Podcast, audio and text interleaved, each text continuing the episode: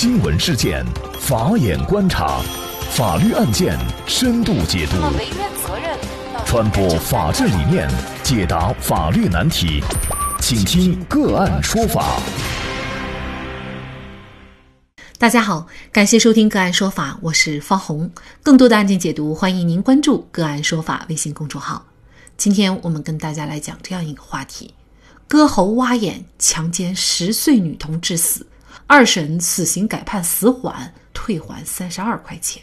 据红星新闻此前报道，十岁的杨小燕曾是广西钦州市灵山县伯劳镇平新村平新小学板凳教学点小学四年级的学生。杨小燕一岁的时候，她的爸爸因为见义勇为而去世，她的妈妈陈丽妍一个人带五个孩子，靠种地和打零工维持生计。二零一八年十月四号中午，杨小燕和姐姐在自家地里摘百香果。此后，她独自扛着编织袋到对面山头的百香果收购点售卖。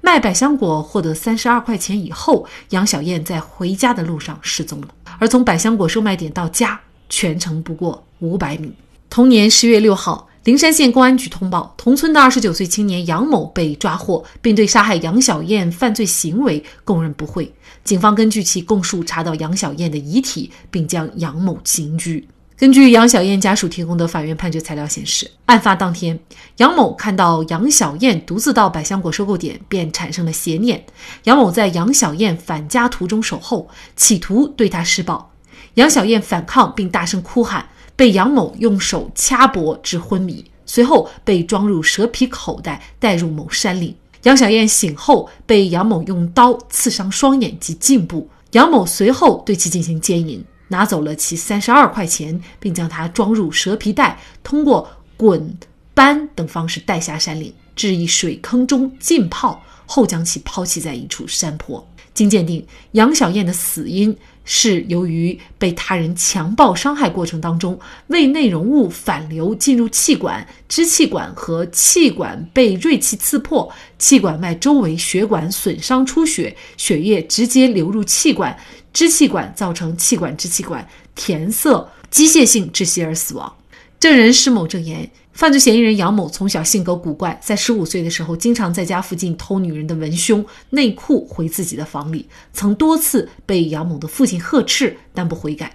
二零一九年七月十二号，一审法院判处杨某犯强奸罪，处死刑，剥夺政治权利终身，责令退赔三十二元给杨小燕的母亲陈丽妍。此后，杨某不服判决，提出上诉。三月二十五号，二审法院广西壮族自治区高级人民法院认为。杨某父亲规劝陪同杨某到公安机关投案，投案以后如实供述犯罪事实，属自首。杨某的自首行为对案件侦破起至关重要的作用，依法对杨某判处死刑，可不立即执行，并限制减刑。判决撤销了一审法院的判处死刑的判决，改判杨某犯强奸罪，判处死刑缓期两年执行，剥夺政治权利终身，并对杨某限制减刑。杨小燕的家属告诉红星新闻，他们对二审结果不满，准备申诉。对于犯罪手段极其恶劣、危害后果极其严重的杨某，改判死刑缓期执行是否合法合理？犯罪嫌疑人只要自首，是否是否就该从轻或减轻处罚？就这相关的法律问题，今天呢，我们就邀请北京盈科上海律师事务所高级合伙人、杨子鳄刑辩联盟主席周小杨律师和我们一起来聊一下。周律师您好。法官您好，嗯，感谢周律师。那么这个案件呢，杨某的作案手段是极其残忍的啊，但是呢，二审法院却从一审的死刑立即执行改判为死缓，所以就造成很多网友的不理解啊。那么首先呢，我们也给大家做一个普法，就是什么样的行为应该在法律上一定要判处死刑立即执行的。那么，我们国家的死刑政策是保留死刑，严格控制死刑。那么，刑法规定，死刑只适用于罪行极其严重的犯罪分子。当然，我们二零零七年的时候，两高两部啊，关于进一步严格依法办案，这个确保死刑案件质量的意见里面也讲到，对罪行极其严重的被告人，必须依法惩处，严厉打击，也就是说，说要罚当其罪。那么在实践当中啊，对于一些手段特别残忍、情节特别恶劣、后果特别严重，那么社会危害性极大的这样一些犯罪啊，比如说故意杀人、故意伤害致人重伤死亡、绑架、强奸、抢劫、贩毒、投毒、爆炸啊等等这样一些非常严重的犯罪的话，那么会适用死刑。那您说的这个死刑是指死刑立即执行呢，还是说也包括死刑缓期两年执行呢？那么死刑的话，确实它是有死刑立即执行和缓期两年执行。那么缓期两年执行呢，一般来说啊，点就是手段啊、情节啊、后果啊、社会危害性啊，就是还存在可以缓一缓的这样的一些这个情节。当然也包括啊，就是存在自首立功啊这样一些情节，那么可能会适用死刑缓期两年执行。但是如果说没有这些情节，或者说即使有啊自首啊、呃立功啊这样一些情节，但是因为啊这个民愤特别大，然后情节特别严重，后果特别严重，那么也是可以不从宽。这个死刑立即执行和死刑缓期两年执行还是有一些区别的，虽然都是属于死刑范围的。比如说，有网友就说，那这个案子呢，他二审改判死缓的话，就意味着保了杨某的命啊。因为呃，如果在服刑期间他表现的比较好，他可能实际执行的刑期还并不是很长。呃，是这样吗？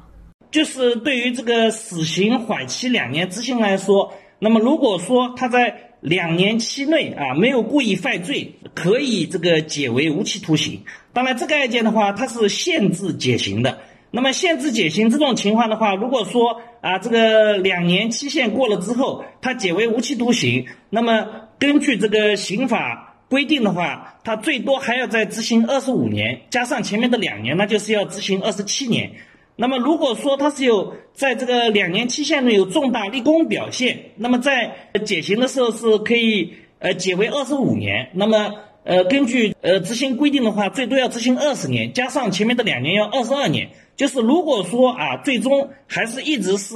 缓期两年执行啊，没有呃申诉变成执行立即执行的话，他的这个刑期应该是在二十七年或者二十二年啊这之间。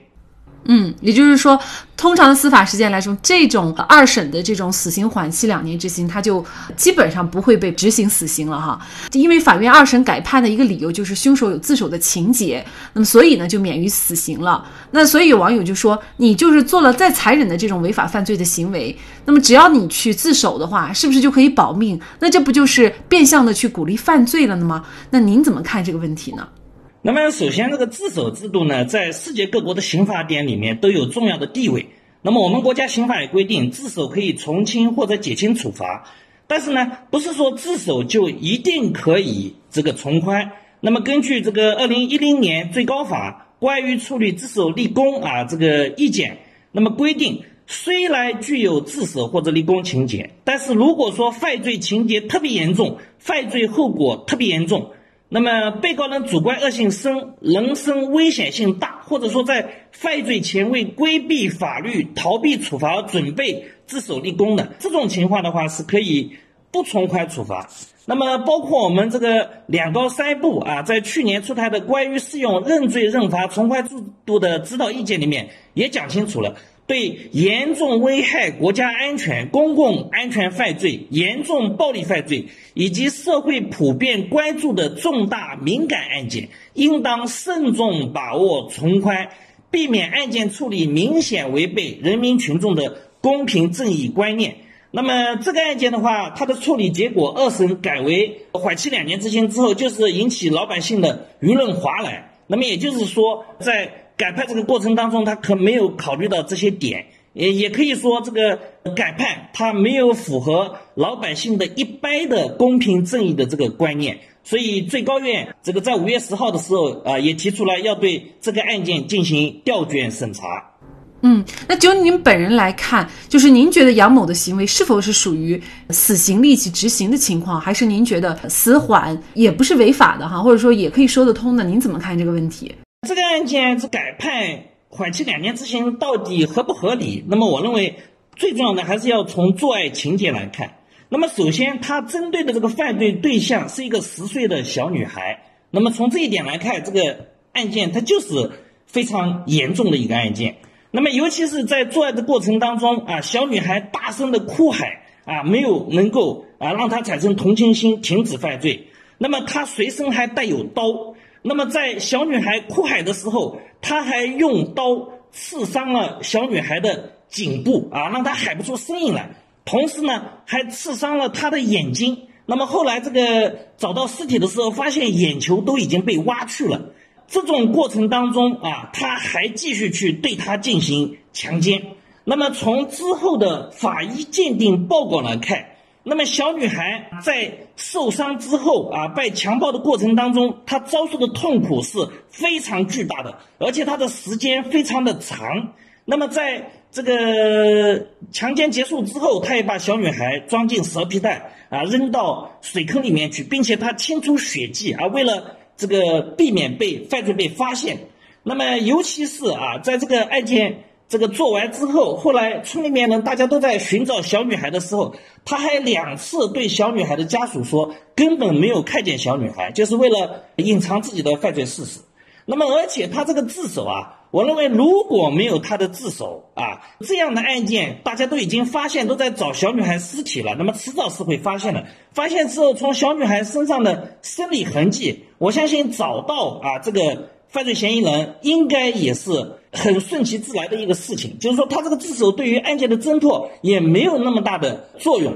所以，我认为综合这些情节来看的话，杨某的这个案件啊，他。完全符合作案手段特别残忍，情节特别恶劣，后果特别严重，社会危害性极大。而且从老百姓的普遍的这个公平正义一般的这个感觉来说，如果这样的案件啊对杨某不判处死刑立即执行，那么普通老百姓的公平正义的感觉啊也是不符合的。所以，从我个人啊，一名那个刑事律师的这个角度来看，我认为这个案件杨某应当判处死刑，立即执行。那这个案件呢，就像刚才周律师所介绍的，最高人民法院其实也已经介入，将对这个广西壮族自治区高级人民法院二审这个强奸案件呢进行一个调卷审查，也就是说。那这个案件当中，我还注意到一个问题哈，就是二审的判决当中是维持一审判决，就是退赔给杨小燕的这个法定代理人陈礼言三十二块钱哈。这个三十二块钱其实就是当时孩子身上带的，可能卖这个百香果赚的这三十二块钱哈，然后退了，但是没有提到其他的这个赔偿。那么一条人命被这么摧残的折磨致死，但是怎么对于他的这个民事上的赔偿没有体现呢？当然，首先这一点啊，也可以这个呃回答你前面的问题，就是他还把小女孩的三十二块钱拿掉了，这个也是呃很恶劣的一个情节，并且呢，到目前为止啊，从这个公开报道里面没有看到说他主动对小女孩的家属进行相应的赔偿。那么对于这个一审判决只有退赔三十二块钱这个问题呢？呃，在上一期啊，我做您节目的时候，其实也提到过这个问题，就是我们国家的附带民事诉讼啊，存在很大的弊端啊，就是说在刑事案件当中啊，它附带民事诉讼只赔物质损失，就是这个案件呢，它可能只是一个刑事判决书，它没有附带民事诉讼，有可能是小女孩的家属主动放弃了进行附带民事诉讼。啊，或者说他没有去提起这样一个诉讼，所以法院判决的时候，他就没有对附带民事诉讼这一块进行赔偿。那么很多人不去提起附带民事诉讼呢，一个是因为自己的亲人遭受这样残忍的杀害之后，他只需要对你刑法上进行严厉的追究，他不需要赔钱，而且他也不想拿到的这个钱，这个是一个方面。另一个方面呢，即使他想要。赔钱的话，那么我们这个刑事附带民事诉讼只赔丧葬费和医药费一些杂费，那么也就是只会有个三四万块钱这样的赔偿，所以很多当事人他放弃掉了，因为这么一点钱根本没必要去走这样一个程序，而且呢，往往就是这么低的金额，最后可能也执行不到啊，拿不到这个钱。啊，所以目前这个案件呢，应该是没有提起附带民事诉讼啊，所以法院没有理涉这一块，只是把这个拿掉的三十二块钱进行了退赔。确实，对于犯罪手段如此残忍的杨某，即便不判处死刑立即执行，也该有个让人信服的理由。仅仅因为自首就判处死刑缓期执行，确实难以平众怒。而且这样的人如果不判处死刑立即执行，大家也会担心他出狱以后是否有可能再次将魔爪伸向下一个杨小燕。同时，杨某在作案之前十五岁的时候就暴露出自己的病态心理，喜欢偷女性的内衣内裤。而对于意识不强、可能也没有多少文化的父亲来说，除了简单粗暴的呵斥，也没有意识到儿子的病该如何治疗。如果早日得到心理纠正治疗，或许也可以避免此事的发生。好，在这里再一次感谢北京盈科上海律师事务所高级合伙人杨子鄂、刑辩联盟主席周小阳律师。那么，大家如果想获得我们节目的图文资料，欢迎您关注“个案说法”的微信公众号，在历史消息当中就可以找到这期节目的全部图文资料。那么，大家在生活工作当中遇到一些法律问题呢，也欢迎大家向我们进行咨询。您可以添加幺五九七四八二七四六七这部手机号码的微信号，就可以找到我们。他们都非常的资深、专业和负责任。感谢您的收听，我们下期节目再见。另外，您还可以通过界面新闻 APP 收听我们的节目。